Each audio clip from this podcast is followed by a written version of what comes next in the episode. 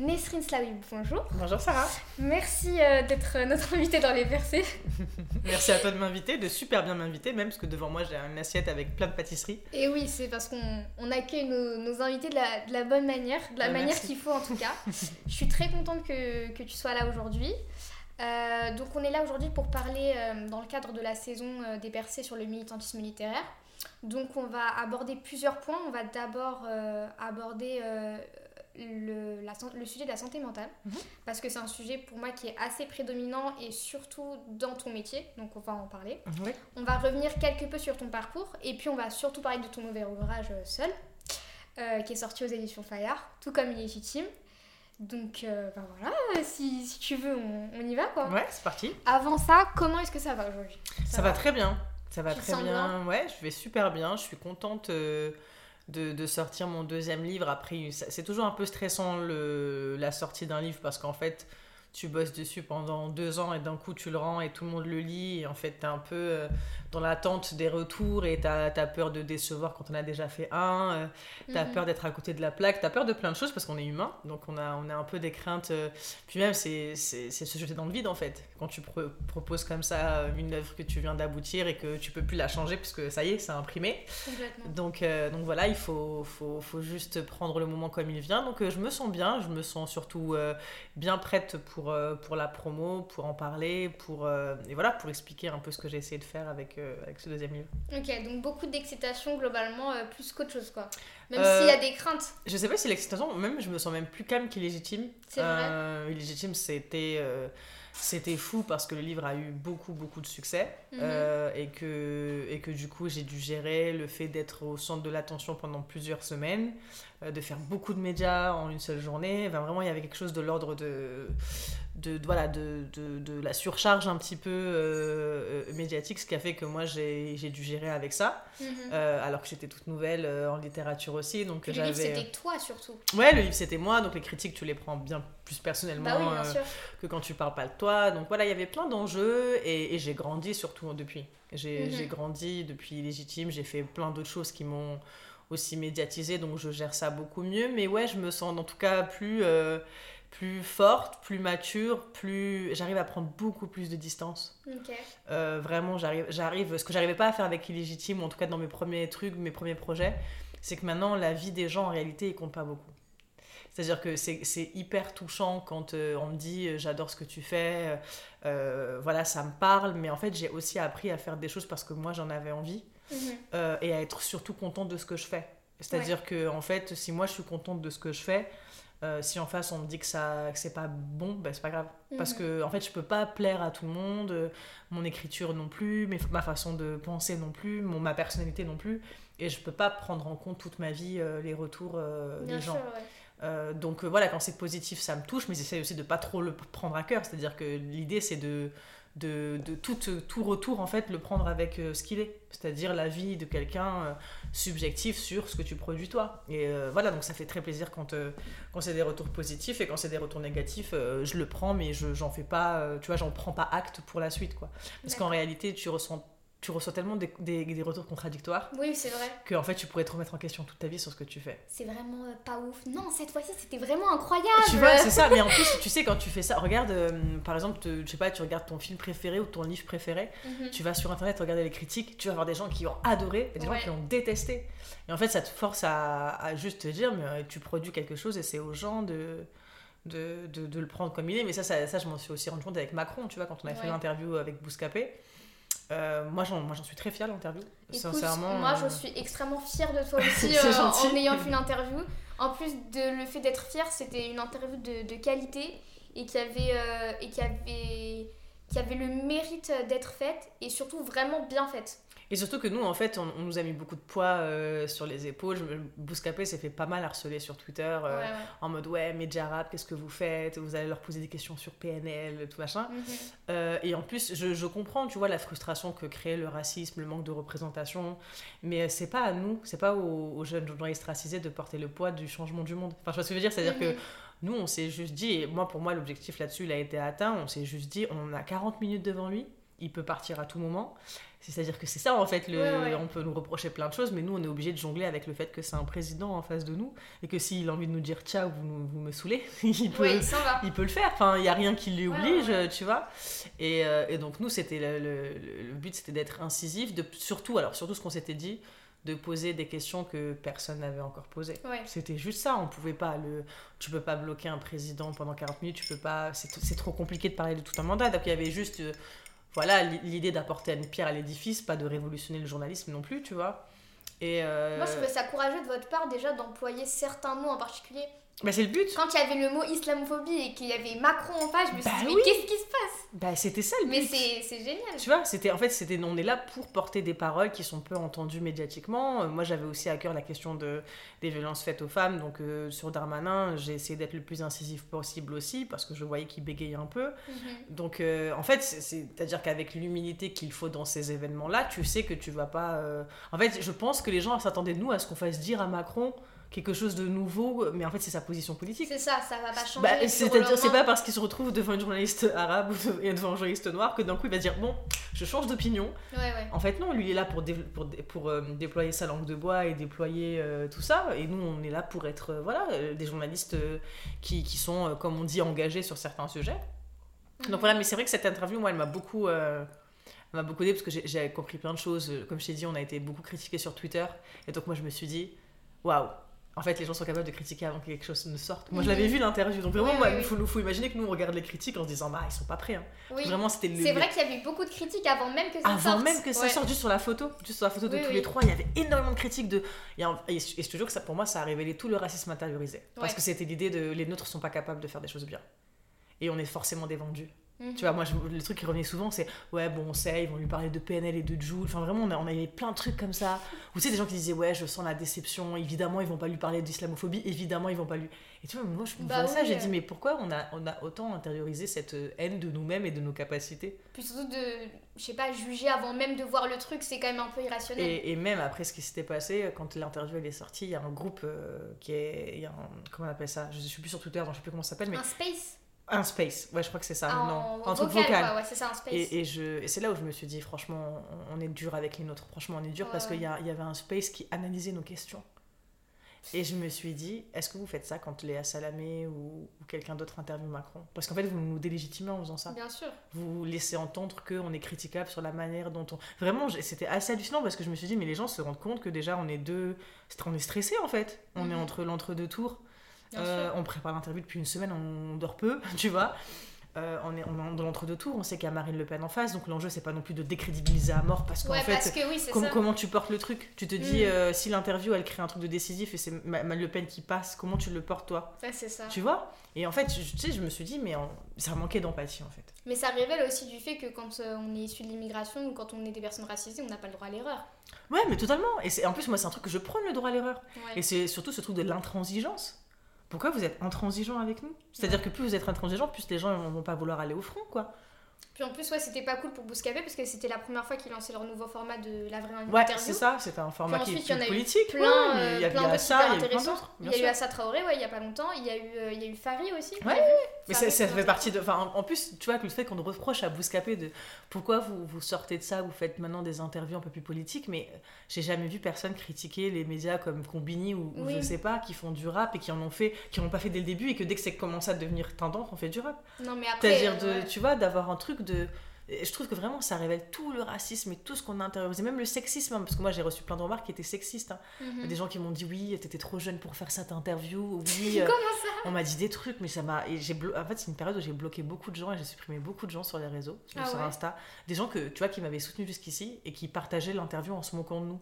Tu vois, genre euh, Macron prêt à lécher le sol, enfin des trucs, et je me suis dit, ouais, avec, en réalité, avec, avec les nôtres, on est, on est encore plus dur Ouais, que ouais. le système lui-même, tu vois.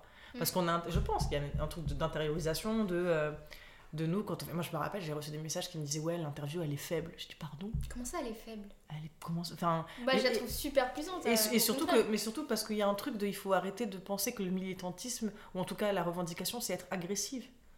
Parce que nous, on aurait été agressif, on nous aurait reproché autre chose. Oui, Tu vois, on aurait été euh, hyper colérique, hyper. euh, on nous aurait dit, ouais, vous êtes passé pour des racailles. Enfin, tu Ouais, vois, ouais, bah si oui, tu veux, il y a toujours y a un toujours pierre. un truc à dire.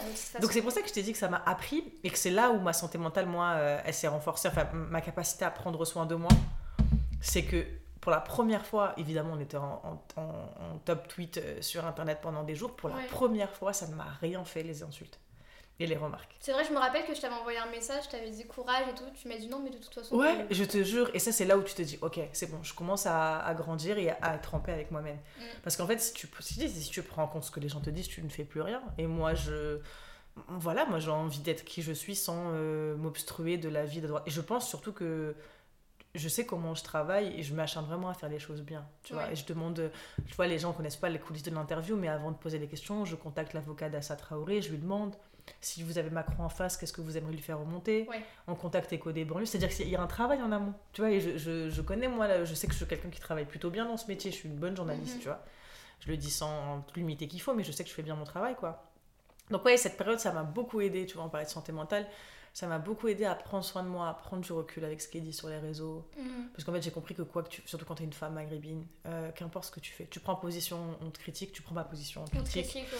Tu fais l'interview de Macron, on te critique, tu fais pas l'interview de Macron, on te critique. Enfin, tu vois, il y a toujours Il y a un moment, il va falloir, enfin, il faut se détacher. C'est ce que tu as fait euh, très bien d'ailleurs, c'est se détacher de tout ce qui, tout ce qui peut sembler irrationnel. Et puis surtout, euh, ce que tu as dit qui était super intéressant, c'est qu'il y a forcément un biais. La personne, elle a forcément une vie quand elle te fait cette remarque-là. Oui, c'est ça. Peu importe ce qu'elle te dit, elle a forcément elle déjà ses, ses idéaux intériorisés. Oui, et puis euh, surtout, on est, on est des. C'est un truc qu'on dit peu, enfin, pourtant, je pense qu'on le ressent tous, on est des êtres euh, abîmés. Les personnes victimes de racisme en France ou de sexisme, ça nous a abîmés en termes de santé mentale. Donc, Mhm. ça nous a rendus peut-être un peu aigris, peut-être un peu virulents, tu vois. Et je, je comprends, moi, vraiment, quand je vois, par exemple, c'est pour ça que je suis plus sur Twitter. Parce que maintenant, quand je vois des, tu vois, des, des, des cyberharcèlements massifs ou des gens qui donnent leur avis sur un truc et en étant hyper intransigeants, moi, je vois que des traumas. Oui, bah, je suis d'accord. Tu vois, avec le temps, tu vois que les traumatismes des gens. Et tu vois que le, tu vois, le besoin de... Et je, et je le comprends, c'est-à-dire en disant ça, je minimise pas.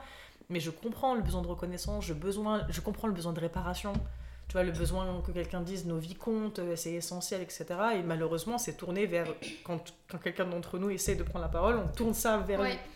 Alors que, enfin, on essaie... Ce que j'ai dit tout le temps, c'est qu'on essaye tous de s'en sortir un peu comme on peut. C'est vrai. Tu vois, donc moi, tu me verras jamais, mais alors vraiment jamais taper sur une femme maghrébine ou sur, euh, ou sur un homme maghrébin qui, à mon sens, fait des choses euh, qui vont dans le bon sens. Et Mhm. vraiment, ça a été une période depuis légitime où j'ai bloqué beaucoup de gens et j'ai supprimé beaucoup de gens que jusqu'ici, tu vois, je soutenais ou qui me soutenaient, mais euh, et je l'ai pas, et je suis pas tombée dans une haine. Ouais, Pour- ouais, pour moi, c'est pas du tout un truc de dire. euh, Bah, c'est juste, je veux pas. c'est juste, en fait. ouais, c'est juste qu'en fait, ok, je, je, Ça vous plaît je plus. comprends, ouais, je, je comprends que d'un coup ma personnalité vous gêne et surtout ça vous gêne parce que je commence à prendre de la place. C'était ça la question, tu vois.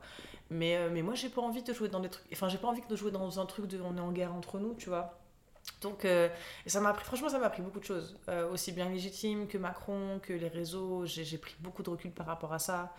Euh, et et j'essaie vraiment de rester, comme je disais, tant que moi je suis OK avec mes valeurs, que j'ai l'impression de défendre les choses qu'il faut, que je suis fière de ce que je fais, et que surtout j'ai un cercle proche. Je pense que c'est les gens et c'est le meilleur conseil à donner, tu vois. De toujours se fier au cercle qui est autour de toi. Parce que eux te connaissent mieux que. Tu vois, de l'extérieur, moi quand on me critique, j'ai envie de dire, mais on ouais, ok, mais tu me connais pas. Donc en fait, tu, tu, tu- c'est ce que tu Mhm. critiques, c'est une image que tu vois. Donc moi, l'image, critique-la elle. Enfin, tu vois, critique, je, je te donne une photo, Ouais. Tu peux critiquer, mais tu peux pas, me- tu me connais pas moi. Tu partages pas ma vie, tu sais, tu sais que ce que je montre, tu connais pas euh, les problèmes que je peux traverser dans ma vie privée, parce qu'on en a tous, tu vois. Bien sûr. Et, euh, et moi aussi, je suis victime de discrimination. C'est-à-dire, c'est pas parce que d'un coup je deviens public que je connais pas la discrimination Oui, sexiste et raciste. Enfin, Et que tu l'as pas connu avant même de Ouais. devenir public. Mais c'est pas parce que t'es public que tu connais pas. euh, je sais pas, moi par exemple, je reste quand même euh, dans les médias où j'ai travaillé moins bien payé qu'un homme. Oui, bien sûr. Tu vois, et, j'ai, et voilà, et je galère comme tout le monde à avoir des CDI, d'avoir des emplois fixes. Enfin voilà, c'est, ça reste. Enfin, je sais pas, il y a un peu ce mythe que quand tu deviens visible, tout s'arrange, mais c'est Non, faux. c'est vrai. Non, mais il y a ce truc-là de. Ne ce serait euh, pour. euh, Enfin, on parle de toi parce que tu es une personnalité publique, mais euh, ne serait-ce que euh, pour les influenceurs, etc., je mets tout dans le même paquet, hein, Mhm. la télé, etc. Ces personnes-là ont quand même des vies. Certes, forcément différentes des nôtres parce que bah, il va y avoir l'aspect financier qui change complètement. Ouais. Mais il y a ce, fait, il y a ce truc-là de. Les gens restent des êtres humains en fait. Et moi, je trouve, surtout sur Twitter, parce que sur Twitter, je suis un peu. En... Je me cache. Ouais, J'ai ouais. un compte privé, j'ai 4 abonnés, mais je regarde tout ce qui se passe. Et, euh, et je suis euh, assez choquée par la déshumanisation de tout ce qui se passe. Ouais, de n'importe quel C'est événement. extrêmement violent. Par exemple, il y a une association qui a fait une interview il y a pas longtemps sur. Ouais, c'est même pas l'interview, l'extrait de l'interview. Sur la classe sociale, exactement. Et tout le monde l'a allumé et genre je te mode mais vous, vous avez pas d'oreille, vous entendez pas ce qu'elle dit Mais euh, surtout, est-ce qu'elle peut dire ce qu'elle veut sans qu'on change tout en polémique, quoi? Ouais. Le, le, le truc de la robe euh, elle a pas de sein, enfin que des trucs comme ça, mais laissez les gens vivre. C'est ça. en les fait. gens Et, vivre. et surtout, vraiment, hein, c'est en général, c'est quand c'est des femmes qui s'expriment. Mm. C'est une manière de nous dire, vous, on, a, on croit qu'on a avancé, mais en réalité, une femme qui porte un discours politique, elle dérange tout le monde. C'est sûr. Et parce qu'on dit, ouais, mais de quoi elle parle, elle n'y connaît rien, et parce qu'elle disait la classe sociale. En fait, euh, en gros, les gens la voient comme quelqu'un de privilégié de base. Alors, effectivement, elle vient pas d'une classe ultra populaire, Oui, oui. mais elle a le droit de dire que quand elle est arrivée dans une école de bourgeois, elle s'est sentie euh, en décalage. Enfin, elle a le droit de le Ouais. dire. Enfin, il n'y a personne qui peut lui voler son expérience. euh, tu vois, et, et un problème de Twitter, c'est ça aussi, c'est que ça te donne une impression de. Comment dire C'est facile de s'attaquer à une personne parce que tu as l'impression que le groupe est Ouais. avec toi. Ça te réconforte dans, ton, dans ta pensée. Il y a quelqu'un qui avait dit ça, je sais plus euh, qui, je crois que c'est, je sais, c'était un homme, mais à mon avis c'était un, un streamer ou un youtubeur. Il a dit mais ce qui se passe sur Twitter, jamais la vie ça arrive dans la vraie vie. Il n'y a pas un mec qui va te voir et qui te dit toi finito. Mais non, Ça n'existe pas. non, non, et surtout que c'est Exactement. Par contre, tu as, une énorme différence où moi, on se sent beaucoup plus libre dans la vraie vie parce qu'en fait, déjà, les gens t'invectivent pas de la même manière. Tu vois, Euh, genre dans la, dans la vraie vie, il y a personne qui va te dire euh, Hey Mehdi, finito. Ça n'existe pas ça. Euh, même, tu vois, parce qu'on avait une discussion avec ça. Ça n'existe pas dans la vraie vie, tu vois. C'est genre, ils sont là. S'ils t'aiment pas, ils tracent sa route. S'ils t'aiment pas, parfois, il prend une photo avec toi. S'ils t'aiment bien, il dit que c'est- que c'est cool. Et la journée commence. Mais sur Twitter, euh, il n'y a, il y a pas de mec dans la vraie qui vient et qui dit feur quand tu dis quoi. Tu vois. Ça n'existe pas. C'est ça que moi je trouve que c'est extrêmement dangereux parce que tu vois même on a, on a un discours sur les réseaux sociaux moi qui me dérange parce que j'ai été victime de cyberharcèlement pour légitime. Mhm. C'est ce dont je voulais parler, donc Ouais. bien. J'ai été victime aussi de- d'un érotoma, donc c'est un homme qui te suit partout en étant convaincu de vivre une histoire d'amour avec toi. J'ai dû porter plainte pour qu'il me laisse tranquille. Il m'a suivi jusqu'au mort. Enfin, j'ai vraiment vécu dans ma, dans ma vie euh, vraie, tu vois, dans la vie de tous les jours, de quand je marche dans la rue, j'ai vé- vécu les, les conséquences de ce cyberharcèlement-là, Mhm. tu vois. Euh, et, euh, et moi, j'aime pas le discours qui dit ouais, mais t'as qu'à couper ton téléphone et ça n'existe plus. Et moi, j'ai un discours qui est qu'il faut qu'on commence à dire que Internet, c'est la vraie vie. Oui, complètement. Si on veut que les gens se comportent sur Internet comme euh, dans la rue, il faut dire Internet, c'est la vraie vie. Parce que ce qui se passe sur Internet a des conséquences dans la vraie vie. Tu vois. Léa, la- Léna situation, elle a été. euh, euh, Enfin, les gens sont allés chez sa mère, ils ont appelé sa tante, Sa sa grand-mère en Algérie, Algérie. là, ouais. Donc ça a des conséquences dans notre vie quotidienne. Et donc il faut à un moment donné responsabiliser les gens. Et même c'est ce que je dis, tu n'auras jamais que- un groupe de 10 personnes dans la rue qui vont effectivement te pointer du doigt ou te dire elle est nulle, elle a menti. Ou, enfin, tu vois, inventer une- trois- 3000 choses, ça n'existe pas. Mhm. Par contre, sur Twitter, on a rendu ça totalement normal, c'est ok. Et c'est même, tu vois, euh, une manière La de devenir en fait, tendance. de Twitter. Ouais, ouais, c'est c'est extrêmement, euh, c'est extrêmement euh, violent et, et ouais, ça, ça normalise des comportements de collégiens. hein, on va Ah le ouais. dire. euh, c'est moi, quand je vois ça, c'est pour ça que maintenant ça ne m'atteint plus parce que moi, je te jure que quand on m'attaque maintenant, je me dis, waouh, le niveau de gaminerie. pff. Et en plus, je suis suffisamment, j'aime pas ce mot, mais suffisamment déconstruit. Quand, surtout quand une femme m'attaque, je- je- en fait, ce que j'ai envie de dire, c'est ma belle, t'es juste en train de rentrer dans la rivalité féminine qu'on attend nous depuis qu'on est ado. Soigne-toi. Euh, en ouais, enfin, rentre-y dedans toute seule. Parce que moi, je me sens en rivalité avec personne. Pas parce que je me sens supérieure, mais juste parce qu'en fait, il y a de la place pour tout Oui, le monde. c'est ça. Enfin, tu vois Ça, c'est euh, un, un vrai sujet à soulever. Il y a de la place pour tout le bah, monde. évidemment. C'est c'est- Cette concurrence qui est fausse, là. euh, c'est le système qui te pousse à penser ça. Mhm. Qu'il peut y avoir qu'une seule femme maghrébine qui parle, ou qu'il peut y avoir qu'une seule femme qui, ou puis qu'il peut y avoir, enfin, tu vois, qu'une seule personne qui nous représente. Non, en fait. euh, et moi, en plus, je suis dans la logique inverse. Je- J'essaie de donner de la force au maximum quand je vois une femme qui fait des trucs cool. mhm. J'ai aucun problème d'ego là-dessus, tu vois. Et, et je te jure quand on m'attaque, parce que je, je suis souvent attaquée, malheureusement, c'est tellement triste par des femmes maghrébines, et quand je le vois, je me dis, euh, Ouais. je me dis, waouh, euh, c'est dommage, parce que parce qu'il suffit juste de faire un travail très rapide de sociologie ou même un travail intérieur pour comprendre d'où ça vient. Mhm. Et, euh, et voilà, et alors surtout que moi, ça, enfin, ça, ça va pas me freiner, ça va pas m'arrêter. Tu vois, c'est pas un truc. euh, parce que tu sais très bien que quand tu prends la parole publiquement, tu vas déranger beaucoup de personnes, y compris des gens que tu pensais défendre. Parce que moi, je continuerai de défendre les femmes maghrébines, peu importe si je commence à les avoir toutes euh, derrière. En plus, c'est pas vrai, c'est pas vrai, j'ai pas toutes les femmes contre moi, au contraire. Non, la majorité te soutient. Oui, voilà, j'ai j'ai- et j'ai surtout, je- c'est pour ça que aussi tu, quand tu fais les choses, euh, et c'est pour ça que je pense que les critiques, tu, tu les, tu les vis mieux, parce que déjà les critiques ça fait plus de bruit que les, les soutiens, c'est toujours comme ça. Mhm. Des gens, tu vois, il y y a plein de, psychologues qui commencent à s'intéresser, mais pourquoi, on- même l'être humain il est comme ça, tu vois. C'est vrai pour- qu'on s'intéresse toujours plus au mais c'est négatif un- qu'au mais c'est- hein. c'est c'est hallucinant, c'est-à-dire tu peux avoir 100 personnes qui te soutiennent, qui te disent c'est génial ce que tu fais, il y a une personne qui va te dire t'es conne, Ah, mais le, le, le message il va lui, il doit avoir raison à mon avis. bah ouais, mais c'est humain, c'est parce qu'on a un truc de survie, on, on a envie d'appartenir au groupe, tu vois, on- n'aime pas être exclu, on n'aime Mhm. pas se sentir dévalorisé, c'est c'est humain, tu vois. Mais, euh, mais ouais, c'est vrai que moi, c'est des trucs qui, m'intéressent. Et, et Twitter, je l'ai- quitté déjà parce que je me faisais cyberharceler, mais aussi parce que j'étais plus en accord avec la vibe euh, du réseau Ouais. que j'ai trouvé que ces dernières années, ça, au début, Twitter, c'était trop bien, c'était drôle. Ou alors, on réagissait, moi, par exemple, je faisais beaucoup de tweets en réagissant à l'actualité, mais je ciblais pas les gens. Tu vois, je réagissais à des trucs d'actualité. Donc en Mhm. fait, ça ciblait pas une journaliste ou ça ciblait pas. J'ai dû le faire euh, une fois et en m'excusant derrière si ça. Enfin, tu vois, j'ai toujours été très vigilante euh, à ça, à pas créer du cyberharcèlement ou à Ouais. pas insulter des. Enfin, dans la vraie vie, je suis pas comme ça. Donc, euh, Mhm. et quand Twitter a commencé à basculer et que surtout je me suis retrouvée moi au cœur du truc, je me suis dit, je crois que c'est pas un espace euh, qui est safe. Qui est, qui, a, qui est adéquat, ouais. Ouais, ouais, et, qui, et surtout que tu vois, enfin, le système de retweet qui crée du cyberharcèlement très facilement, euh, Mhm. l'esprit de groupe qui fait que en fait euh, tout le monde a envie de participer à une prise de parole, machin. Et la situation, moi, je- ça m'avait beaucoup touché cette vidéo où elle pleurait. Ah ouais, Ouais, c'était fou. hein. Juste avant les vlogs d'août, puis en plus, euh, alors parce que du coup, moi je suis beaucoup consommatrice plus que créatrice de ce genre de contenu-là. Ouais, ouais? Je comprends, en plus, c'est du contenu, elle, elle, a du talent cette C'est- meuf. hein. bah, Bien sûr, elle est super intéressante. surtout, il y a ce truc de. Moi, j'ai beaucoup de mal avec les créateurs de contenu où on sent qu'il y a qu'il manque d'honnêteté. Et puis, une personne alors, comme ça, même si euh, elle a euh, voilà, atteint un certain niveau, euh, que ce soit social ou financier, ça reste une personne quand même qui a la passion de la vidéo Oui, avant bien tout. sûr. Et quand on surtout, voit elle a, ça, elle a le droit de réussir. En fait, c'est tout ça. c'est pourquoi, ça. pourquoi ça nous met mal à l'aise que quelqu'un réussisse? Je suis tout à fait d'accord. Et je te jure, ça c'est assez fou. Les gens, je peux te le dire à mon niveau, ah, je suis pas allée de la situation, hein. les gens t'aiment beaucoup quand, tu, quand personne, pas beaucoup de gens t'aiment. Tu vois, moi je me rappelle. T'es avant la sortie- underground. Ouais, alors moi avant la sortie d'Illégitime, j'avais un soutien fou.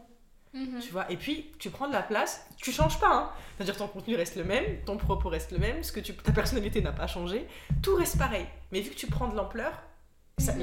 là, on commence à se poser des questions. Ouais, Et, euh, et vraiment, je pense que c'est lié au fait que ce soit une femme aussi. Moi, je vois que ça. ouais, bah, Parce qu'elle est juste extrêmement talentueuse. Elle est... Et surtout, euh, tu vois, même on lui dit oui, elle fait des trucs légers, mais elle a le droit de faire des trucs légers. Enfin, elle fait ce qu'elle veut. euh. Pourquoi vous attendez fort? Enfin, Il y a toujours une justification, bah, c'est exactement la même chose, c'est que quand je disais tout à l'heure que, que quand on est issu du- d'un d'un milieu racisé, on n'a on n'a pas le droit euh, à l'erreur. Quand on est une femme, on n'a pas le droit à l'erreur non plus. On n'a pas le droit de vouloir se diversifier. on a droit à rien, euh, même. On a droit à rien. C'est la guerre, franchement. C'est, C'est c'est, c'est- fou comme on n'a pas le droit de prendre la place. Moi, je. Ouais, mais c'est pour ça que je te dis que j'essaye et de. Enfin, j'essaie même pas, j'essaie, c'est que j'y arrive. Euh, moi, je me rapproche des femmes. J'ai, en vrai, c'est vrai que j'ai une tendance à me rapprocher beaucoup des femmes maghrébines, mais parce que je pense que j'ai un truc de. On est sous-représenté, on est mal représenté, on n'a pas encore un féminisme en France qui arrive à nous unir. Moi, je suis très admiratif de, la- de, de l'afroféminisme, tu vois Mhm. les femmes noires qui sont arrivées à créer, tu vois, leur, leur, leur forme de pensée. Par exemple, les femmes noires, elles ont un truc, je dis pas qu'elles le font toutes parce que j'aime pas généraliser, mais dans leur pensée, en tout cas dans la pensée afroféministe, il y a l'idée de il faut pas attaquer une femme noire publiquement. Ouais. Tu vois, donc même si elles ne s'aiment pas entre elles ou même si elles sont pas d'accord, elles vont pas s'attaquer publiquement. Parce qu'elles savent que c'est comme Alice Coffin qui avait dit, euh, la militante euh, lesbienne, qui, qui avait dit Moi, j'attaquerai jamais une femme publiquement. Oui. Parce qu'en fait, c'est pas l'idée de on va créer un monde tout rose, mais c'est parce qu'on sait très bien qui ça, qui ça sert. Moi, tu sais que j'ai une image qui me vient tout le temps en tête quand je nous vois nous écharper là euh, sur les réseaux sociaux pour deux trois trucs. J'imagine, c'est les, les, vrais- les vrais mecs blancs qui ont des millions dans les poches. Et qui regardent comme ça en mode. euh, Exactement, en mode. je me frotte les mains. Ouais, parce qu'en fait, eux, leur problème, même s'ils se détestent, je- on va, on faut pas idéaliser les milieux élitistes riches, tu vois. Mhm. Ils, ils doivent se détester entre eux, ils doivent avoir des guerres de ouf, mais ils- en fait, ils se réunissent autour de la table. Tu vois, ils font des tables, des dîners, où ils discutent de leurs intérêts en mode on n'est pas ensemble, on s'aime pas beaucoup, mais par contre, pour qu'on reste à ce niveau-là, Ouais. il faut qu'on s'entraide. Mhm. Tu vois, et donc moi, je, quand je vois ben, le débat sur Macron ou les trucs, je, je vois, je dis, mais en fait, ils sont en train de nous voir nous battre pour des miettes, quoi. Alors que si on était solidaires et que, tu vois, on aurait, on aurait, des règles assez classiques de ne pas s'attaquer, Mhm. ou soutenir euh, tu vois t'es pas obligé de, comme je dis moi j'aime bien- enfin c'est pas vrai je c'est pas j'aime pas tout le monde c'est que en fait on- euh, comment dire je j'ai pas de haine moi envers les gens tu vois Mhm. donc je soutiens volontiers ceux que j'apprécie et puis ceux que j'ai pas d'affinité je leur souhaite pas du mal tu vois Ouais. et j'irai jamais faire comme tu disais un truc en leur disant ah c'est nul dégage arrête enfin, je trouve ça Mhm. hyper violent mais tu vois il y a- on peut aussi euh, se Non, mais il y a un euh, vrai problème chez les femmes maghrébines par rapport à ça. quand. Ouais. Ce que tu as soulevé, c'est que, ouais, euh, il y, a, y a ce truc-là où tu, où tu parlais de ton cyberharcèlement quand euh, on était à la rencontre dans la librairie pour ton nouveau livre. tu disais que le cyberharcèlement, c'était majoritairement des femmes maghrébines ouais et qui te cyberharcelaient. Ouais, et c'était même euh, des femmes de mon milieu qui avaient genre 10 ans de plus. Et, euh, et je me suis dit, comment c'est possible que tu cyberharcèles quelqu'un qui est de plus jeune que toi, Mhm. alors que tu as conscience de la violence de ce métier, que surtout c'était des femmes qui étaient installées. hein. Ouais, ouais. tu vois, qui ont des postes, euh, des CDI, etc. Et qui en plus, elle, le, le- le cyberharcèlement était particulier, c'est qu'elle me citait pas. Tu sais, les, les espèces de tweets visés moches Ouais, où tout le monde sait que c'est de toi dont on parle. Il y en a une, elle. euh, qui a sorti un livre qui s'appelle Illégitime. Ouais, c'est bon, on a compris, tu vois. Mais surtout, c'était des trucs de fou, comme je te disais. C'était euh, oh, le truc de j'ai menti sur mon père, où je suis financée par la monarchie. Mais tu sais, des trucs en plus. Tu je, suis conseillée, j'ai des gens qui me conseillent. Tu vois, j'ai une agente, j'ai une éditrice, enfin, tu vois, je discute de ces sujets-là, tu vois. Et elles m'ont dit, mais, mais toi, ne, ne parle pas, ne démentis pas. J'ai dit, mais vous voulez que je démonte quoi tellement c'est gros Enfin, tu vois, j'ai Bah même pas, j'ai même, c'est même pas venu à l'idée, moi, de faire un tweet en disant, alors non, mon père est pauvre. Enfin, tu vois, mais c'est Non, mon père est pauvre et je Et connais je pas le roi du Maroc. Bah ouais. Voilà. Tu vois, je veux dire, tu veux faire, Surprise. tu veux faire quoi contre ça? Euh. Après, j'aurais pu attaquer en diffamation parce que pour le coup, ça s'attaque. hein. Ouais. Le cyberharcèlement, euh, ça s'attaque. La, diffamation, ça t'attaque. Et peut-être qu'un jour, je choisirai cette voie-là. Je sais pas, tu vois. Mhm. Pour l'instant, j'ai plutôt eu un truc de ça fait pitié. Tu vois, dans- là, dans ma position, euh, c'est plutôt ouais, ça fait pitié quand même. Parce que moi, j'arrive à voir que vous êtes juste en train d'essayer de créer de la haine autour de moi pour que j'arrête d'exister. Mhm. Mais je vais pas arrêter d'exister. C'est-à-dire, c'est pas parce que vous faites des tweets en disant que mon père est riche et que j'ai menti. Mhm. Sachant qu'en plus, il faut, il faut- en plus, il faut être un peu ridicule pour faire ça. Parce que quand même, j'ai fait une vidéo à Sciences Po sur mon parcours. Sciences Po a littéralement euh, les fiches de salaire de mon père. C'est quand tu t'inscris Oui, dans bah une oui. école. Tu vois, ils en sortent pas. pas boursier pour rien. Bah oui, non mais tu vois. C'est-à-dire que la vidéo de Brut, elle est tournée où? À Sciences Po. Mhm. Et c'est avec l'aval de, de- de la direction qui Ouais. connaît mon parcours, euh, tu vois, mon parcours scolaire et le parcours de ma famille. Non. Euh, et tu te doutes bien que si Fayard sort un livre, ils ont quand même un peu vérifié le background, enfin, tu vois.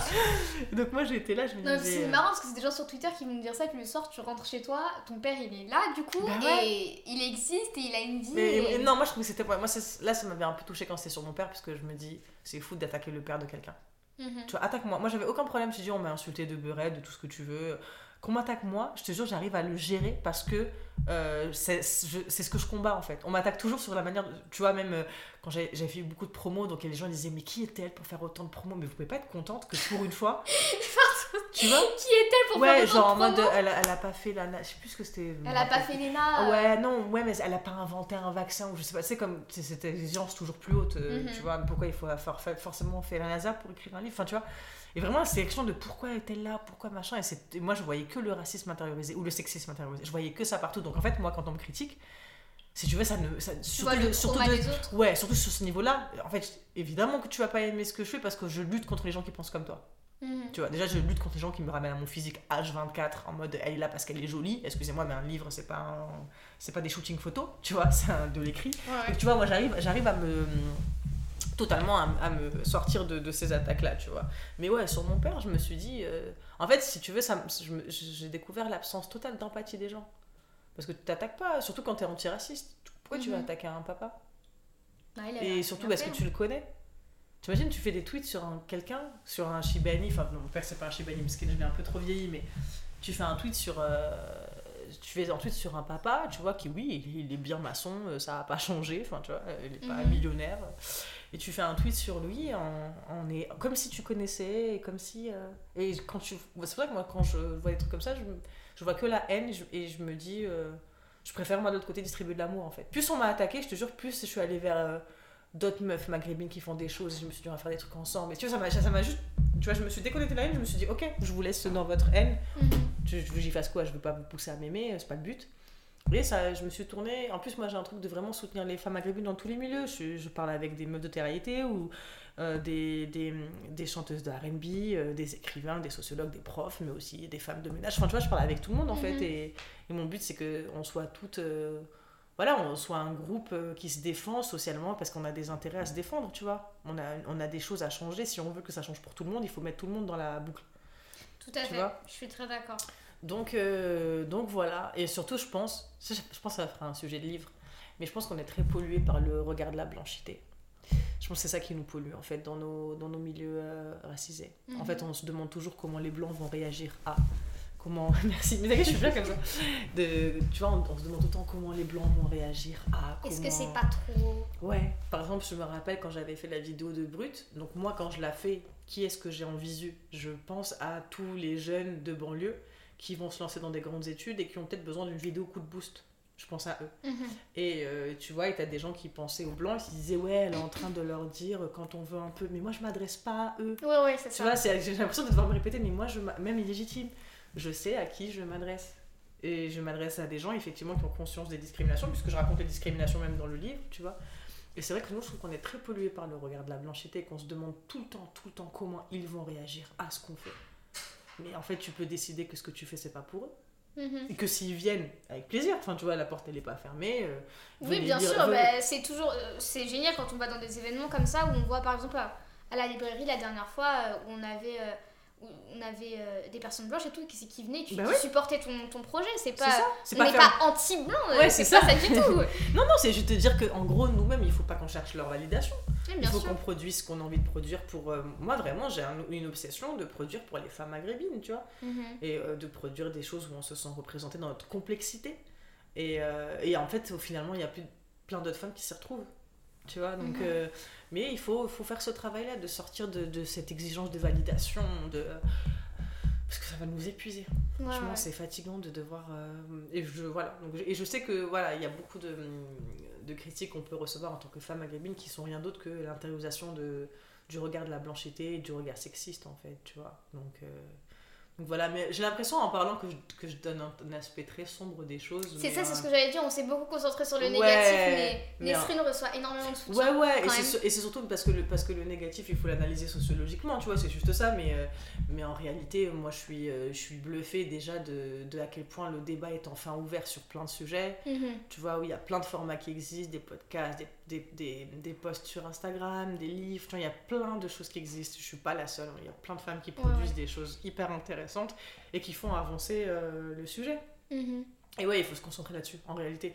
Là, on, on a parlé de la négativité, mais c'est pas tellement pour parler de la négativité, c'est pour juste pour rappeler que quand même, c'est, ça reste difficile de faire sa place euh, en tant que femme maghrébine, mais on a conscience, en fait, tu vois. Et qu'il il faut se concentrer sur cette, euh, cette, ce besoin et, et cette volonté, je pense qu'il est partagé par la majorité, de faire corps ensemble et de, et de créer des, des lieux de soutien, des événements de soutien, des, des lieux de prise de parole, d'écoute. euh, C'est précieux. Et bah, tu étais là quand on a fait la librairie, Bien tu vois, c'est des espaces qui font du bien aux gens, j'ai l'impression. Oui. En tout cas, moi, c'est ouais, moi, pour ça que ce que je disais, c'est que je préfère, je préfère les, les, les rencontres dans la vraie vie euh, que de débattre pendant des heures sur Internet, en fait, parce que dans la vraie vie, les gens sont complexes.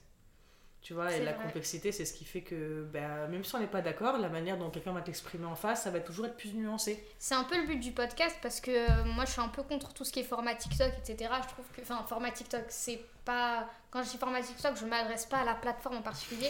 je parle du fait que euh, c'est des informations hyper compressées.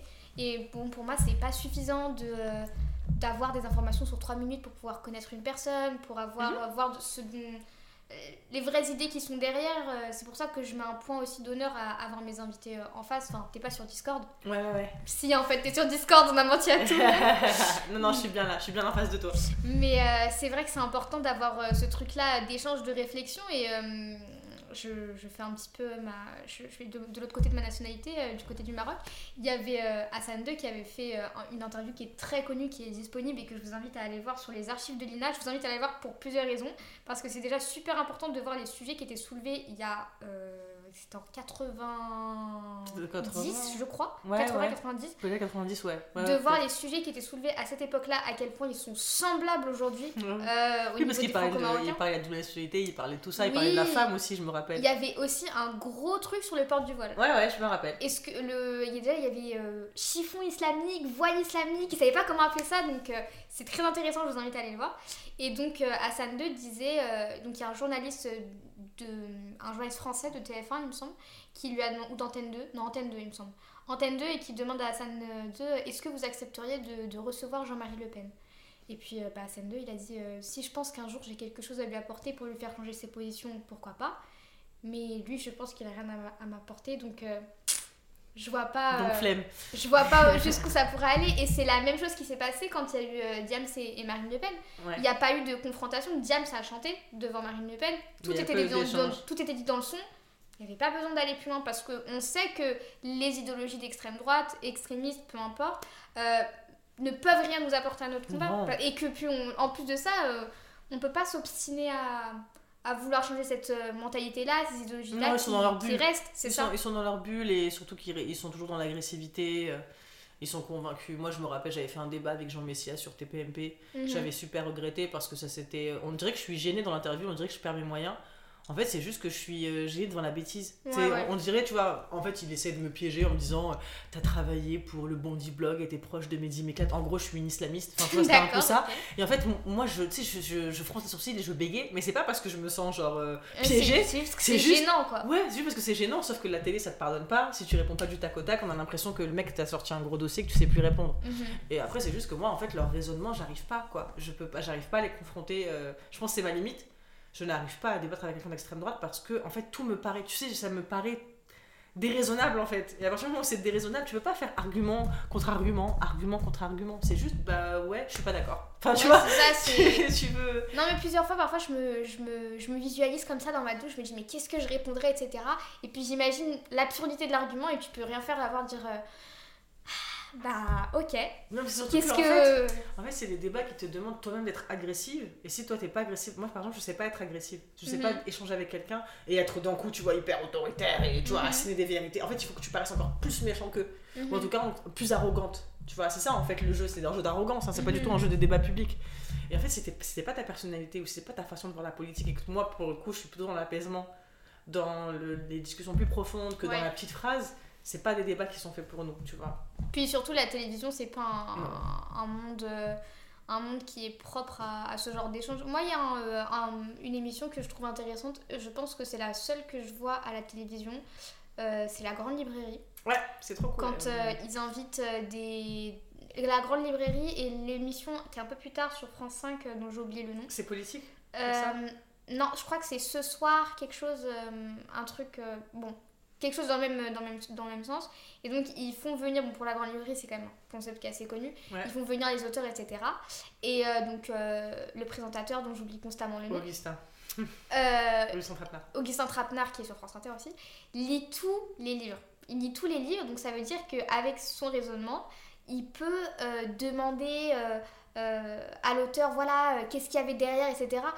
Cet échange-là qu'on va retrouver sur aucun, euh, aucun plateau télé, Ouais, de n'importe euh, quelle oui, chaîne. Oui, un truc un peu plus profond, mais c'est une référence dans, son, dans, dans le milieu littéraire. le- La Grande Librairie, c'est une référence et justement, ça te permet de développer ta pensée de manière beaucoup plus calme et tu sais que t'es pas piégé. Ouais, même, j'avais une émission que j'avais beaucoup aimée quand j'avais euh, sur France 2 il y, a pas, il y a pas très longtemps.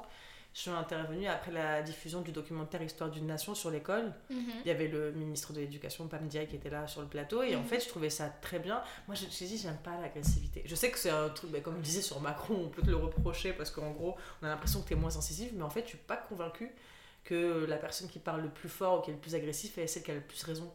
Des fois, des gens, tu vois, moi j'aime bien quand les gens sont convaincus de leurs idées qu'ils n'ont pas besoin d'être agressifs pour te les faire passer. Parce que ça veut dire que, genre, enfin, ils sont ok avec Ils ça. sont vraiment convaincus et qu'ils Ouais. savent qu'il y a des oppositions. Ouais, et puis j'ai pas besoin de me j'ai pas besoin de crier ou de froncer les sourcils ou de hausser le ton pour que mon idéal passe. Moi moi c'est ce genre de bah, après c'est une question de personnalité, tu vois. C'est que Mhm. moi je, je suis comme ça, après il y a d'autres qui font comme autrement et, et tout marche en fait, tant que ça marche. En fait, tant que l'idée avance, c'est le plus important. Mhm.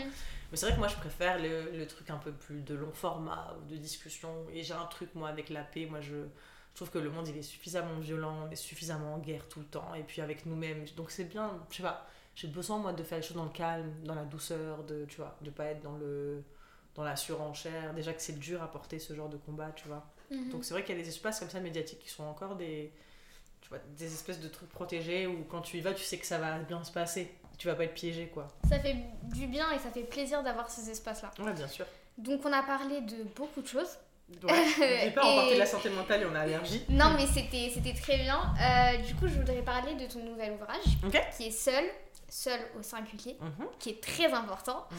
Euh, c'est super intéressant parce que tout ce dont on vient de parler, ça va être des éléments qu'on va retrouver dans ton nouvel ouvrage. Mhm. Donc finalement, c'est un peu. euh, je, je dirais pas. euh, bah, c'est signé Nesrin Slavi, ça c'est sûr. mais c'est un peu une continuité, euh, une continuité de, de ta pensée, mais euh, illustrée euh, d'une différente forme. Ouais. Puisque cette fois-ci, c'est un roman. Alors, le mot que tu as utilisé, c'est fiction-réalité. Ouais, c'est une fiction euh, réelle. Je sais pas comment on pourrait dire ça. Fiction réelle. Les gens appellent Fiction ça la inspirée de faits littérature. réels. Ouais, voilà. C'est comme dans Plus belle la vie quand il y a l'épisode au début inspiré de faits réels. Ouais, c'est ça, en Voilà. fait. C'est une fiction inspirée de faits réels. Et euh, alors, je sais que tu fais beaucoup de promos en ce moment pour le livre, mais est-ce que tu peux nous faire un tout petit résumé court Ouais, euh, avec, avec pour toi les éléments centraux? Ouais, donc en gros, l'idée c'était que j'ai assisté à la marche blanche en hommage à Alicia, c'était le 14 mars 2021, c'était à Argenteuil. Donc c'est une ado qui a été poussée dans la Seine par deux camarades après un cyberharcèlement violent, euh, des divulgations de photos intimes sur Snapchat, etc. Mhm. Et donc moi, je, je suis à cet événement, je rentre chez moi, j'arrive pas à dormir, je me questionne sur comment c'est possible qu'une société laisse des adolescentes mourir, aussi simple que ça. Et je me dis, il faut que j'en fasse un livre, il faut que j'aille puiser dans cette histoire tout ce que j'ai envie de raconter. Euh, et en parallèle, euh, j'avais envie de faire un autre personnage qui est un peu plus âgé, donc qui s'appelle Nora, qui a la trentaine, et c'est un personnage qui vient de d'être diplômé, qui, décroche son, un travail de cadre à Paris et qui est victime dans sa, dans sa vie euh, personnelle, dans sa vie privée de, de violences conjugales euh, uniquement psychologiques. Donc elle est maltraitée par un homme qui a une totale emprise sur elle. Mhm. Et, euh, et en fait, ça me permettait, comme illégitime, d'aborder encore beaucoup de questions de société sociale. Tu vois, la question déjà des banlieues, parce que le personnage d'Anissa vit dans une cité qui s'appelle la cité Champagne à Argenteuil, Mhm. Qui la- existe vraiment, ouais, qui existe vraiment, qui est décrite dans le livre telle qu'elle est encore aujourd'hui. tout à fait. Et, et le personnage de Nora, tu vois, qui questionne aussi ce que ça veut dire réussir socialement, euh, qui questionne aussi les discriminations euh, dans les entreprises, parce qu'elle elle est victime en fait de, de racisme, tu sais, ordinaire quoi, le, le racisme où c'est des petites euh, Mhm. phrases à la machine à café, des choses comme ça. Et donc voilà, l'idée c'était de créer deux personnages euh, qui parlent à la fois de ce que c'est qu'être une femme à deux âges différents, ce Mhm. que c'est d'être une femme à l'ère des réseaux sociaux, aussi d'être une ado à l'ère des réseaux sociaux, et euh, comment aussi le racisme et le sexisme se manifestent dans la vie des femmes maghrébines. Quoi. Donc c'était un... euh, Il y avait un gros objectif de, de départ, et, euh, et la fiction c'était bien parce que ça permettait de mélanger plein de trucs qui sont vrais. Mhm. Ça m'a permis de mélanger plein d'histoires, plein de récits, plein de, plein de, voilà, plein de lectures des choses. Et, et ça donne, euh, ça donne, ouais, ça donne seul au singulier. Et c'est un livre qui est très intéressant parce que du coup, moi, euh, enfin, toutes les deux, ça fait quand même quelques temps, ça fait deux ans, je crois, que Ouais, qu'on se connaît. qu'on se connaît. Et euh, donc, dans. Euh, tu me dis si t'es à l'aise ou pas d'être sur ce terrain-là, mais dans le personnage euh, que tu, dont tu parles de la femme trentenaire, etc., Ouais, on retrouve euh, quand même quelques caractéristiques euh, de toi, ouais, bien sûr. avec euh, l'âge, euh, l'origine, etc. Euh, c'est super intéressant pour moi d'avoir eu les- d'avoir mis les deux histoires en parallèle Mhm. puisque du coup bah moi je sors du lycée et euh, donc le personnage d'Anissa euh, maintenant qu'il soit euh, au collège euh, ce truc de cyberharcèlement et euh, on en a parlé avec l'association Stop Ficha Ouais. donc pour ceux qui savent pas pendant le confinement euh, donc ça c'est quelque chose que moi pour le coup j'ai vraiment vécu. Je sais qu'il y a des personnes qui ont découvert ça après coup pendant le confinement, euh, il y a euh, des hommes qui ont une superbe idée, c'était euh, de créer des comptes Snapchat, Ouais. donc anonymes, basés sur les départements, donc Ficha 91, Ficha 92, Ficha 93, 94. Ficha 91 était particulièrement actif. Il faut savoir que dès qu'il y avait un compte euh, qui sautait, comme on dit, qui se faisait suffisamment signaler, il y en avait un autre qui se recréait dans l'heure d'après. Ouais, c'était hallucinant. Et donc sur ces comptes-là, on avait euh, des, euh, des, des femmes, des jeunes filles même, je Des dirais, ados, des majoritairement, adolescentes ouais. qui se faisaient, donc qui avaient euh, leurs euh, intimes dévoilées. Divulgué, ouais. Euh, Et en plus, quand on dit photos intimes, franchement, la plupart du temps, c'était juste des photos en sous-vêtements ou en maillot. mhm. Mais puisqu'on a une époque où euh, on condamne la sexualité des femmes et leur corps, ça a créé des trucs. euh, Ouais. Je te pardon, je t'ai coupé, mais. euh, Non, non, mais t'as raison. Et donc, euh, ça a été euh, quelque chose qui était euh, franchement hyper euh, marquant pendant le confinement. euh, je, je me rappelle assez bien. C'était bah, c'était il y a tr- il y a bientôt, bientôt trois ans maintenant. Ouais, c'est ça. Parce que c'était mars euh, le confinement.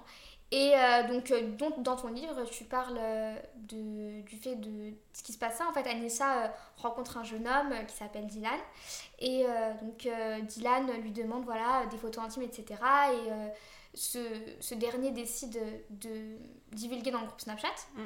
Et en fait, moi, ce qui m'a marqué dans ce livre, c'est que c'est la, la véracité des faits. Mais au-delà de ça, je pense qu'il y a vraiment un aspect super graphique parce qu'en fait, en lisant le livre, c'est. Enfin, c'est juste. euh, c'est ça, c'est la vérité. C'est Ouais, c'est- tellement c'est- bien écrit que euh, on se plonge dedans et, et je pense que même si les, les gens n'ont pas vécu ça, euh, c'est- c'est assez simple à imaginer. Ouais, bien sûr. C'était une grande violence. Moi, ça m'avait. euh, évidemment, ça m'avait. J'avais suivi cette histoire de, des comptes Ficha sur Twitter, parce qu'ils sont vantés en plus sur Twitter. Et, euh, et je m'étais rapprochée justement parce que j'ai essayé de savoir s'il y avait des assos qui existaient pour essayer de participer au truc, quoi. Pour, enfin, participer au truc dans le sens de le démanteler. Mhm. Et, euh, et en plus, moi, c'est ce que je raconte dans le livre. euh, la réaction des jeunes filles quand, quand la photo était était divulguée montrait que déjà à l'envoi elles étaient pas si consentantes que ça. Mhm. Et que c'est en fait, depuis le départ, c'est un piège qui se referme sur elle. Tu vois, Ouais, les, hommes- le ouais, les hommes, des- des- les jeunes hommes demandent des photos. En général, c'est pour se vanter auprès de leur groupe de potes. Elles, elles acceptent parce qu'elles pensent que ça fait partie de la séduction. Elles font en plus confiance en se disant le mec va pas montrer ça. Le mec montre ça, elles, ça les met en mal à l'aise parce qu'en fait, elles avaient pas trop envie en vérité. On sait, enfin, on, on peut très bien se mettre dans la tête d'une ado de 14 ans qui cède à la pression d'un homme, du groupe, puis qui a qui est mal dans moi je me rappelle de moi quand j'étais ado j'étais super mal dans ma peau donc un homme me faisait un compliment j'aurais pu faire n'importe quoi enfin tu vois t'as 14 piges Mhm. donc, euh, et en plus, elles grandissent dans, des, dans un univers où, euh, où Insta, euh, bah, on connaît tous Insta, tout le, monde, tout le monde est super fraîche, tout le monde a des super belles tenues, des super beaux maillots, donc elles doivent se sentir. Enfin, je- vraiment, j'ai essayé de me mettre dans la tête d'une ado, Mhm. parce Bah, que j'ai pas, j'ai pas connu Alisha.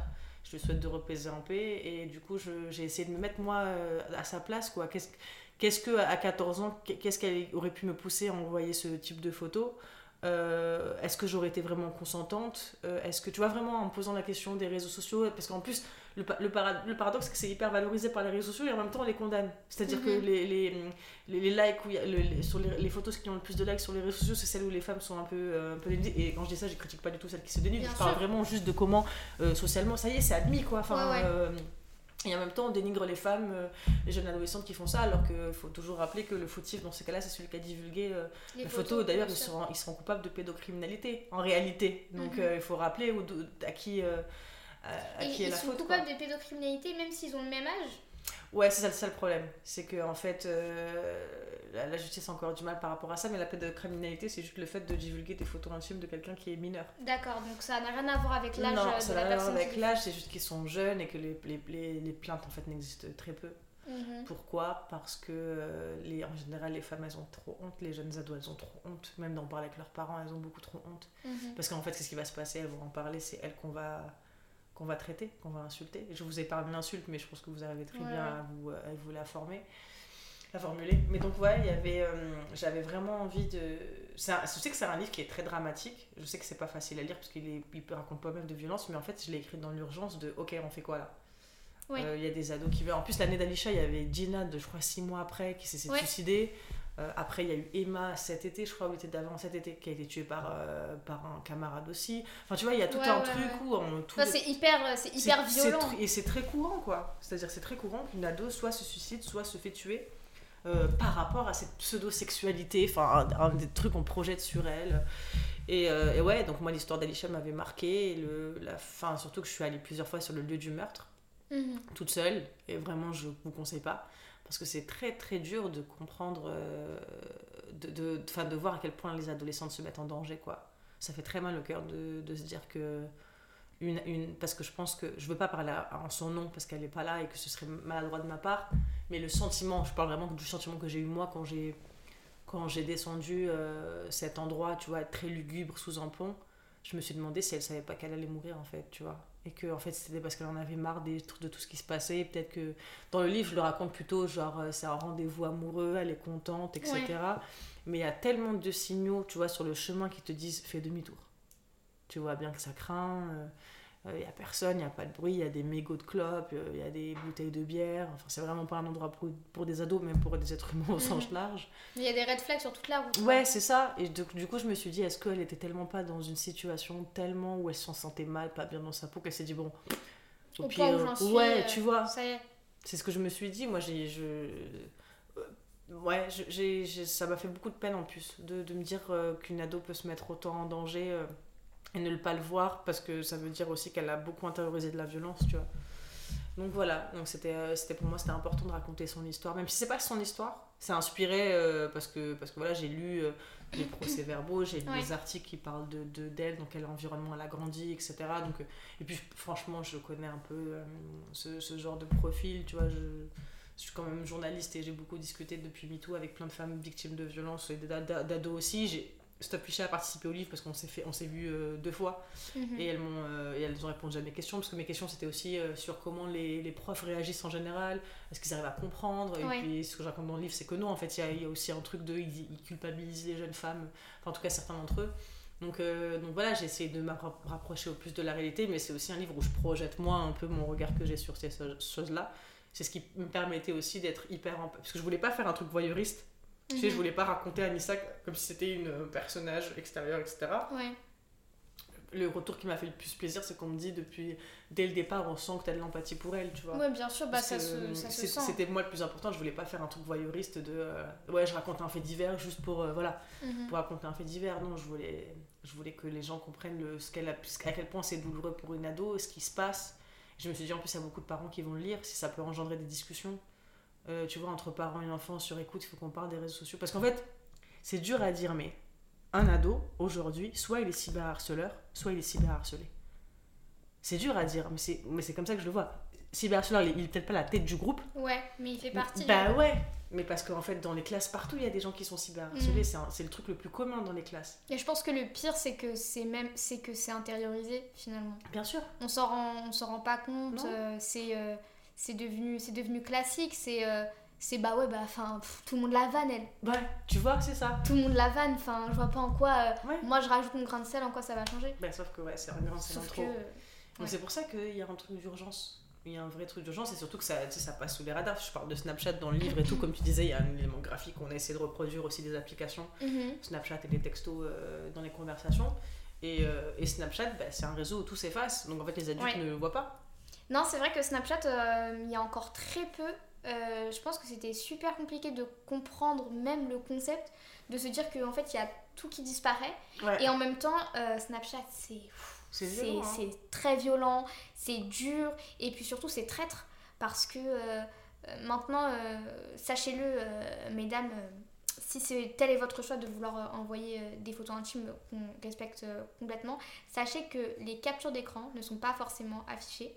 Euh, vous pouvez, euh, donc il y a quelqu'un qui peut prendre en capture d'écran ou avec un autre téléphone, ça Ouais, peut être sûr, super des- simple. oui, oui. Et donc c'est pas parce que vous allez envoyer que vous allez vous dire ah bah il n'y a pas eu de capture d'écran, c'est bon, je suis sauvée que euh, non. Non, non, parce qu'en fait, c'est ça le principe, c'est que le sexisme fait que les femmes sont piégées dans tous les cas. Mhm. et que les hommes aiment bien s'envoyer entre eux leurs conquêtes. Et en plus, le pire, c'est que quand, quand, je- quand tu te mets à la place des hommes qui font ça, le pire, c'est qu'en fait, ils s'en foutent de la photo. C'est pas tellement la. Tu vois, ils s'en foutent. Ce qui leur intéresse, c'est la validation du groupe qui va leur dire Ah, beau gosse, bien joué. Tu vois, c'est ça qui est hallucinant, c'est que ça devient. Et c'est le personnage de Dylan, c'est ce qui montre. Parce que Dylan, en soi, c'est ni un mauvais garçon, ni un gentil garçon. C'est Mhm. un ado normal qui arrive dans une classe, il essaie de faire sa place. Et qui se fait prendre par l'effet de groupe. Et il se dit, bah, bah, pour rentrer, c'est l'effet Boys Club, totalement. Et il se dit, bah, pour rentrer dans ce groupe de garçons qui a l'air de diriger la classe, ce que tu as dans toutes les classes. Et en plus, je voulais pas qu'on stigmatise les quartiers populaires parce que ça n'a rien à voir au fait d'être quartier populaire ou Ah pas. ouais, ouais. C'est dans toutes les classes de toutes les écoles de toute la France, t'as le groupe de mecs qui te fait chier, tu vois, qui, euh, qui est là, qui se prend pour des caïds et donc qui, euh, en général, se moque des homos et des femmes. On a très bien compris dès le début qui c'est qui ciblait. Mhm. Et donc voilà, lui, Dylan, il arrive, c'est son premier jour dans la classe, il comprend vite, euh, il a l'intelligence de se dire, enfin l'intelligence, on arrive très bien à les repérer. Les, les 3-4 mecs du fond là, c'est eux qui gèrent la classe, bah, du coup je vais rentrer avec eux. Pour rentrer avec eux, qu'est-ce qu'il comprend Il comprend que la cible c'est Anissa, donc bah ok. Alors qu'au début il l'aime bien, tu vois bien, au début, Oui, oui, oui. au début il a même de l'amitié pour elle, il fait un peu le macho, euh, il Ouais, flirte ouais. un peu avec elle, mais c'est un ado quoi, c'est un ado de 14 ans qui apprend ce que c'est la drague. Mhm. Tu vois, mais au début, il est pas méchant. Mais lui-même, après, en fait, il est pris dans, dans son. Il est pris dans ça. Et c'est pour ça que je voulais aussi que le personnage de Dylan, le but c'était de dire c'est pas des monstres. Alors, ça peut paraître fou, mais même le personnage de Abel, Mhm. le but c'est de dire ces hommes-là ne sont pas des monstres. Ouais, c'est qu'ils ont intériorisé des, des, Exactement. des choses euh, propres euh, à leur, euh, à leur âge, euh, à, À où est-ce qu'ils ont- l'éducation. à l'éducation, est-ce qu'ils vont, ils ont évolué et que ouais. Et surtout parce que quand tu dis que c'est des monstres, tu as l'impression que c'est hors, hors champ social. Donc en fait, c'est insauvable. Mais en réalité, si tu regardes leur, leur évolution, tu comprends bien qu'il s'est passé quelque chose à un moment donné qui les a autorisés à se comporter comme ça. Mhm. Alors que de base, c'était des êtres humains, comme toi et moi, comme n'importe quel euh, ado. euh, et il y a un moment de bascule. Et c'est pour ça que le personnage de Dylan, pour moi, était très très important pour raconter ça. Mhm. Pour montrer que, tu vois, au début, il est sympa, il est là, il a.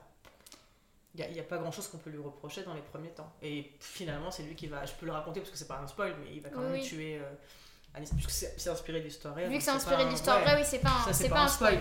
C'est même dit dès le début dans le, enfin, dans le, dans la couverture. Donc oui, il va quand même finir par, euh, par tuer euh, Anissa, quoi. Mhm. euh, En tout cas, sachez que si vous êtes victime de cyberharcèlement, vous avez la possibilité de porter plainte.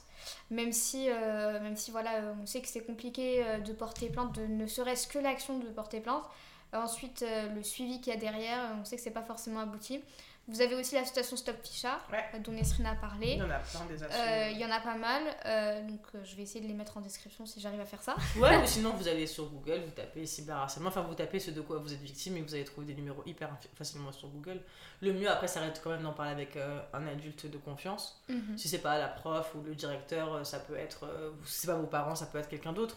Enfin, juste confiez-vous à quelqu'un qui va, un adulte qui va vous aider, euh, à quelqu'un à qui vous avez confiance en tout cas, qui va vous aider à, à surmonter ça et à, et à vous accompagner. C'est très important de pas rester dans, de, dans sa bulle et de pas, parce que plus, plus on reste dans sa bulle, dans le cyberharcèlement, plus on croit qu'on est le problème. Mhm. Donc c'est très déjà c'est- jamais la faute de le- du cyberharcelé ou de l'harcelé, jamais. Il y a toujours euh, il y a toujours une faute mais c'est pas la leur. Donc euh, ouais, c'est le, le- je pense le plus important pour, pour ceux qui craignent le, le dépôt de plainte, c'est d'abord tu vois de trouver euh, un adulte de confiance, une adulte de confiance à qui euh, à qui juste raconter son histoire, expliquer ce qui se passe et la personne saura vous aider euh, c'est son rôle, les adultes Oui, est là bah pour oui. ça.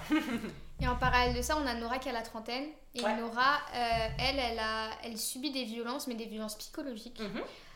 Et je trouve que le... c'est hyper intéressant aussi parce que les violences psychologiques, je pense, bien malgré nous, que en tant que femme, on en a toutes vécu un moment ou un autre. Ouais. Euh, là, on parle pas, je parle pas forcément euh, au niveau des hommes, mais ça peut être au niveau de la famille, euh, au niveau de, de ce genre-là. Et je pense que, sans vouloir minimiser les violences physiques, ce sont des violences qui sont très violentes. Ouais. Qui marquent à vie, ouais. qui marque et donc il y, a, il y a quelque chose qui raconte dans le livre Nora enfin oui qui est, qui est l'expérience de Nora c'est que la, elle sa punition c'est euh, Abel qui, qui la prive de lui-même Ouais ouais qui, ne- qui qui refuse de répond la plus voir. ses appels qui refuse de la voir etc et euh, ça c'est quelque chose qui, qui m'a profondément euh, qui m'a profondément marqué parce que finalement euh, elle aussi elle, elle est victime d'une manière différente mais il y a cet aspect là qui est super important Oui, et surtout ce que je voulais raconter avec le personnage de Nora, il faut pas oublier que c'est des, des femmes maghrébines toutes les deux. Euh, pour Nora, ça compte encore plus parce que Nora, elle approche en fait le- la trentaine et elle sent bien que la pression du mariage arrive. Et je voulais le raconter parce que sans tomber dans, tu sais, le discours un peu caricatural sur euh, les femmes maghrébines des quartiers, enfin tu vois, on a toujours un problème, il faut quand même qu'on affronte ces sujets-là. C'est que c'est vrai que dans nos familles, euh, comme dans toutes les familles, il faut rappeler que c'est pas, propre, c'est pas propre à la maghrébinité, mais Mhm. donc, on, a, on a cette pression-là de se marier euh, absolument. Et Nora, en fait, ce qui la pousse à rester avec Abel, ça fait 5 ans qu'ils sont ensemble dans le livre, c'est euh, c'est ça, c'est le fait de. Il, il- il un jour, il, il va me marier, du coup, je vais cocher cette case-là. Et j'ai l'impression que beaucoup de femmes font ce choix-là. Vraiment, j'ai l'impression que c'est un choix. euh, euh, C'est tu passé de la fille facile à la fille qu'il faut, qu'il Ouais, faut la fille qu'il faut marier, et tu sais, même le truc de. euh, de il, va, il va changer avec le temps, euh, le mariage va l'assagir, euh, il faut attendre qu'il soit prêt. Tu vois, les femmes, on attend beaucoup qu'ils soient prêts, tu vois. Les femmes, on attend beaucoup. Ouais, on attend beaucoup. Et même ce truc-là de ils sont, vous êtes plus mature qu'eux, donc euh, c'est à vous Ouais. d'attendre que. Mais en fait, en réalité, dans cette phase d'attente, on accepte des choses qui sont inacceptables. En plus, en se projetant dans un mariage qui n'aura pas forcément lieu, tu vois. Et moi, j'ai été piégée dans, ce- dans ces situations-là, mais j'ai. Enfin, en parlant des copines autour de moi, c'est aussi. On a toutes été piégées dans ça. On, a, on, est, on est tout. Enfin. Autour de moi, en tout cas, je ne peux pas parler au nom de toutes les femmes maghrébines, mais on s'est toutes lancées dans des relations de très long terme avec des hommes qui étaient vraiment euh, qui avaient des comportements très toxiques, très problématiques, mais en se disant un jour il va changer il va m'épouser. Et, en fait, on- moi par exemple, quand j'ai quand j'ai analysé ça, la question de, de, de l'épouser, c'était même pas lui, le truc c'était juste bah, au moins je vais cocher la case euh, mariage avant les 30 ans. Et heureusement, je l'ai quitté il y a longtemps maintenant et je suis bien mieux célibataire, mais c'est vrai que c'est un truc. euh, ça, tu vois, ça joue et même ce truc, euh, la, la pression familiale, on- on- même quand on a fait des études, même quand on a fait, on fait sa vie, on sent qu'il n'y a rien qui rendra plus heureux euh, le milieu fa- familial que, le mariage. mariage. Alors que moi, je cesse de répéter, et je le dis tout le temps à mes copines, euh, c'est quelque chose qui peut nous rendre extrêmement malheureux. Je sais pas combien j'ai vu de femmes se marier parce que voilà, il fallait et, et être complètement malheureuse parce que l'homme ne répond pas aux besoins émotionnels ou parce qu'il a une éducation genrée qui fait qu'il n'aide pas à la maison, qui fait que voilà, c'est c'est des, c'est des vraies questions. Et moi, je préférais qu'on éduque les jeunes filles en leur disant reste seule tant que t'as pas trouvé quelqu'un qui est à la hauteur de ce que tu veux, qui n'est pas pour que toi aussi tu t'émancipes en tant que femme. Et surtout, bah, si ça veut dire que tu dois rester seule, reste seule. Bien sûr. Tu vois, c'est. c'est- Et c'est c'est vrai que on- je trouve que dans nos, nos familles, on n'a pas, on n'a pas encore cette éducation. Ça va arriver, puis progressivement, tu vois. Parce que parce qu'évidemment on a une nouvelle génération qui a un peu plus forte tête qu'avant et que et que nos mères je pense que dans certaine manière elles ont aussi été féministes parce que elles, le mariage leur permettait de sortir d'autres choses il y avait peut-être moins de place dans la, dans la société tu vois c'était Mhm. moins facile de trouver du travail avant Oui. Enfin, on peut pas en vouloir on peut pas juger nos aînés c'est juste qu'il faut qu'on crée euh, faut qu'on rompe des faut qu'on rompe des cycles et ça ça en fait partie je pense que l'injonction au mariage il a rien de plus euh, terrible moi je sais que vraiment dans ma, dans cette relation là ça a failli me piéger quoi Oui, bien sûr. ça a failli me piéger et j'aurais pu euh, finir extrêmement malheureuse. euh. Et surtout, quoi, ce, que, ce que tu disais, c'était intéressant sur le fait qu'on minimise beaucoup les violences psychologiques parce Mhm. que euh, moi, par, sans mon histoire ou celle de mes copines, on n'a jamais mis le mot violence sur nos relations parce que c'était pas des coups. Ouais. Parce que moi, j'ai jamais été frappée, mes copines autour de moi non plus, enfin, en tout cas, m'en ont pas parlé, tu vois. Mais on avait du mal à dire que c'était des relations violentes alors que ça l'est pour nous en tant que femmes. Bien Tu sûr. vois, émotionnellement, tu peux être violenté d'un point de vue émotionnel. Et ça peut être même, comme tu disais, beaucoup plus violent euh, qu'une claque. Ou en tout cas, ça peut être aussi violent qu'une claque et qu'une violence physique. Parce que c'est des choses qui prennent du temps, ça s'installe, c'est la, la Mhm. dévalorisation, c'est essayer de prendre le contrôle sur ton corps, sur tes sorties, c'est euh, te faire t'enfermer de, de ton groupe de potes, tu vois, c'est de commencer à te dire oui, cette fille-là, je l'aime pas trop, je veux pas que tu restes avec elle. Enfin, tu vois, c'est des tas de petites manipulations Mhm. tentative de tu vois d'emprise sur la personne qui s'installe dans le temps. Et on le voit pas parce qu'on a normalisé ça mais alors que c'est problématique. Et en plus Nora ce qui la fragilise encore plus c'est qu'elle elle, euh, elle travaille dans le milieu de la cosmétique à Paris. Ça par, par- pareil le- ce que je raconte c'est un vrai témoignage que j'ai transformé en fiction. Mais elle travaille dans, pour une grande marque de cosmétiques euh, à Paris. Et, euh, et elle vit en même temps le, le- le racisme dans ce milieu là et dans sa vie privée elle est très fragilisée. Et moi c'est vrai que quand euh, j'échange avec des femmes maghrébines, euh, mes copines ou autres, c'est vrai que c'est un truc que je ressens beaucoup à quel point, tu vois, il n'y a pas un espace où on se sent bien, enfin, où on est en paix, Mhm. Euh, sauf quand tu vis seul chez toi et que, t'es- et que voilà, tu romps avec tout. mais euh, mais c'est vrai que tu vois, il y a ce truc-là de, dans l'espace euh, professionnel, on vit le sexisme mélangé avec du racisme. Et dans nos relations amoureuses, euh, on, on vit comme toutes les femmes, en réalité, des, des formes de violence patriarcale, tu vois. Et des injonctions euh, dans la séduction ou dans, dans le comportement du couple, tu vois, des injonctions euh, tellement archaïques que franchement c'est fatigant. Et, euh, et je pense que voilà, il y a un truc de Nora aussi qui est dans une impasse, quoi. C'est pour ça que ce livre, il, il est pas très... il donne pas beaucoup espoir, tu vois, mais c'est voulu. C'est pour montrer un peu tous les pièges qui se mettent devant nous et, pourquoi il y a urgence aussi de, dénoncer ces phénomènes-là. Et, et ouais, et avec l'histoire de Nora, ce que je voulais questionner aussi, c'est la légitime défense des femmes. Euh, quand elles sont en, en danger de mort, mais psychique. C'est-à-dire Mhm. qu'on a beaucoup parlé, tu vois, il y a eu Jacqueline Sauvage. Jacqueline Sauvage, oui. Et c'est très bien le sujet sur la table de euh, est-ce que les femmes ont droit à légitime défense quand le- leur mari les a frappées, euh, cognés, euh, battus, etc. Et que tu vois, elles réagissent avec un ton de différé, parce que Jacqueline Sauvage l'a pas tué au moment. Enfin, il était en train de. Je crois qu'il était assoupi dans, le- dans la terrasse, un truc comme ça. Euh, ouais, ouais, oui, c'est ça, il Il semble, était, ouais. il était pas. En ce moment même, il, il représentait pas un danger Oui, immédiat c'est pour elle. ça. Et donc, du coup, à partir de ce moment-là, on a commencé à décrire. Enfin, Ouais. à dire que c'était pas la légitime défense. Voilà, et moi ce que j'essaie de poser avec la. sans spoiler la fin, mais ce que j'essaie de poser avec la question de. avec le, le personnage de Nora, c'est est-ce qu'il n'y a pas aussi la légitime défense quand c'est la violence psychologique? Parce que tu vois, est-ce qu'une femme n'est pas euh, euh, abîmée psychologiquement, parce que sur le long terme, et ce qui fait qu'à un moment donné, euh, elle cherche aussi à une porte de sortie. Et pour moi, c'est très important de poser cette, question parce que, parce que ça, si on commence à poser la question de la violence psychologique dans les relations, on va se rendre compte qu'il doit y avoir une relation sur deux qui est violente. Mhm. Tu vois, c'est-à-dire que si tu sors vraiment du cadre purement violence physique, euh, les, les violences psychologiques dans les couples hétéros, c'est quand même très très commun. Et majoritairement, c'est les femmes qui en sont victimes. Tu vois, euh, moi, je, enfin, autour de moi, j'en ai plein des histoires du, du père qui s'échappe pendant le week-end, qui donne pas de nouvelles. Il y en a plein. Il y a plein de Mhm. trucs comme ça. Des violences qui sont faites de l'ordre de l'émotionnel, et qui font peser encore une fois la charge mentale sur les femmes et la charge émotionnelle sur les femmes. Donc, euh, donc voilà, et en même temps, je voulais que ce soit un personnage moderne parce que tu vois, elle a une conversation avec ses amis aussi euh, dans une terrasse. Je voulais, ouais, je voulais que ce soit ces- tu vois, cette jeune parisienne, ou en tout cas cette jeune femme urbaine de 30 ans euh, qui essaie de se faire une place, qui a des études, euh, qui a son groupe de potes. Et, Mhm. et en même temps, dans son couple, c'est la merde et elle essaye de comprendre d'où ça vient. Et en plus, Nora est, est féministe. Et en plus, tu vois, c'est un truc, ça, je m'en suis beaucoup euh, rendu compte. Je suis féministe, ça m'a pas empêché d'être dans des relations euh, toxiques au sommet. Bien sûr. Et j'ai l'impression que ça m'empêche. Alors que pourtant, on a totalement conscience des rouages. On, on peut te faire des thèses entières Un sur. docteur euh, peut pas se soigner lui-même. non mais c'est ça, hein.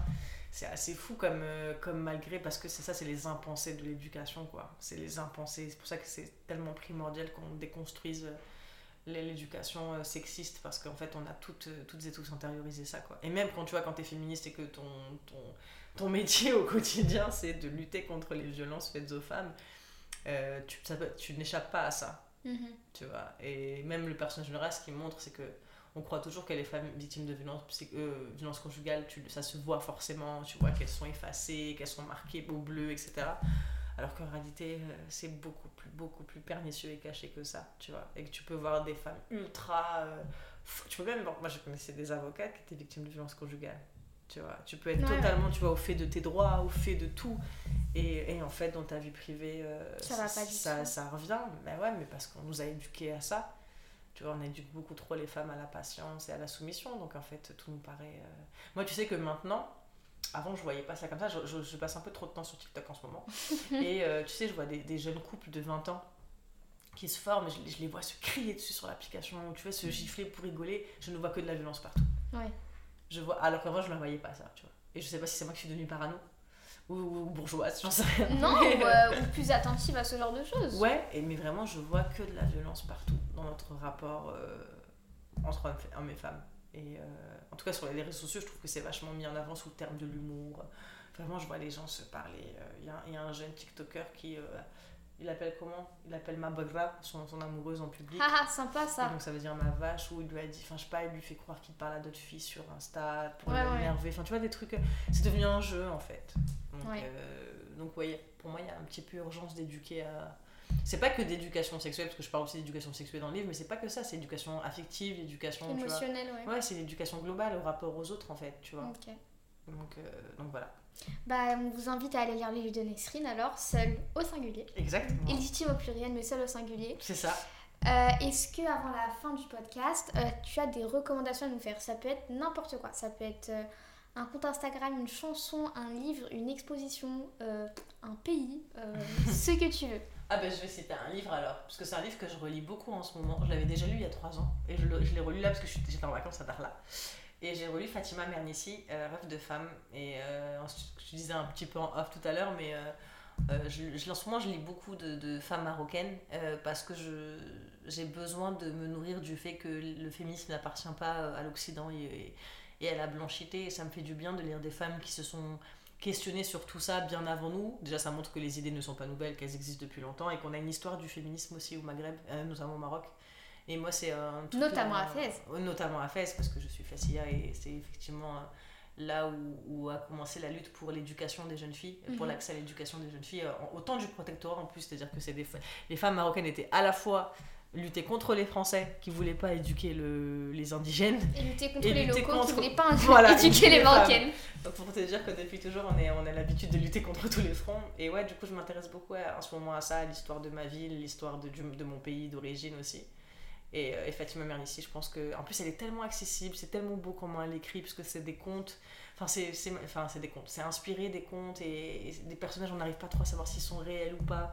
C'est très très beau, c'est très engagé et il y, a des- y a des moments. Il y a une phrase, je pense que ça va m'inspirer pour mon troisième livre, on pourra s'arrêter là-dessus. Mais euh, je ne peux pas la citer, je crois, directement, je sais pas si je me rappelle. Mais en gros, c'est de dire. euh, je, la- je la résume, ok Je la cite pas parce que j'ai pas envie de mal la citer. Fais donc. Voilà, et en gros, elle dit euh, Depuis mon enfance, j'ai l'impression de chercher les limites de mon impuissance.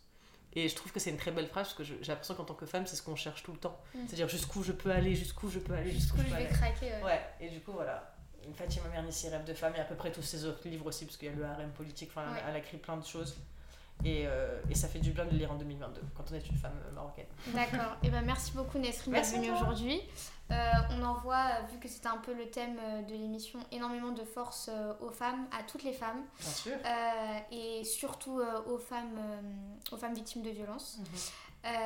Merci d'avoir écouté ce nouvel épisode des Percées. C'est la fin de la première saison du Ah. militantisme littéraire. et on se retrouve très bientôt pour la deuxième saison. Salut Ciao, ciao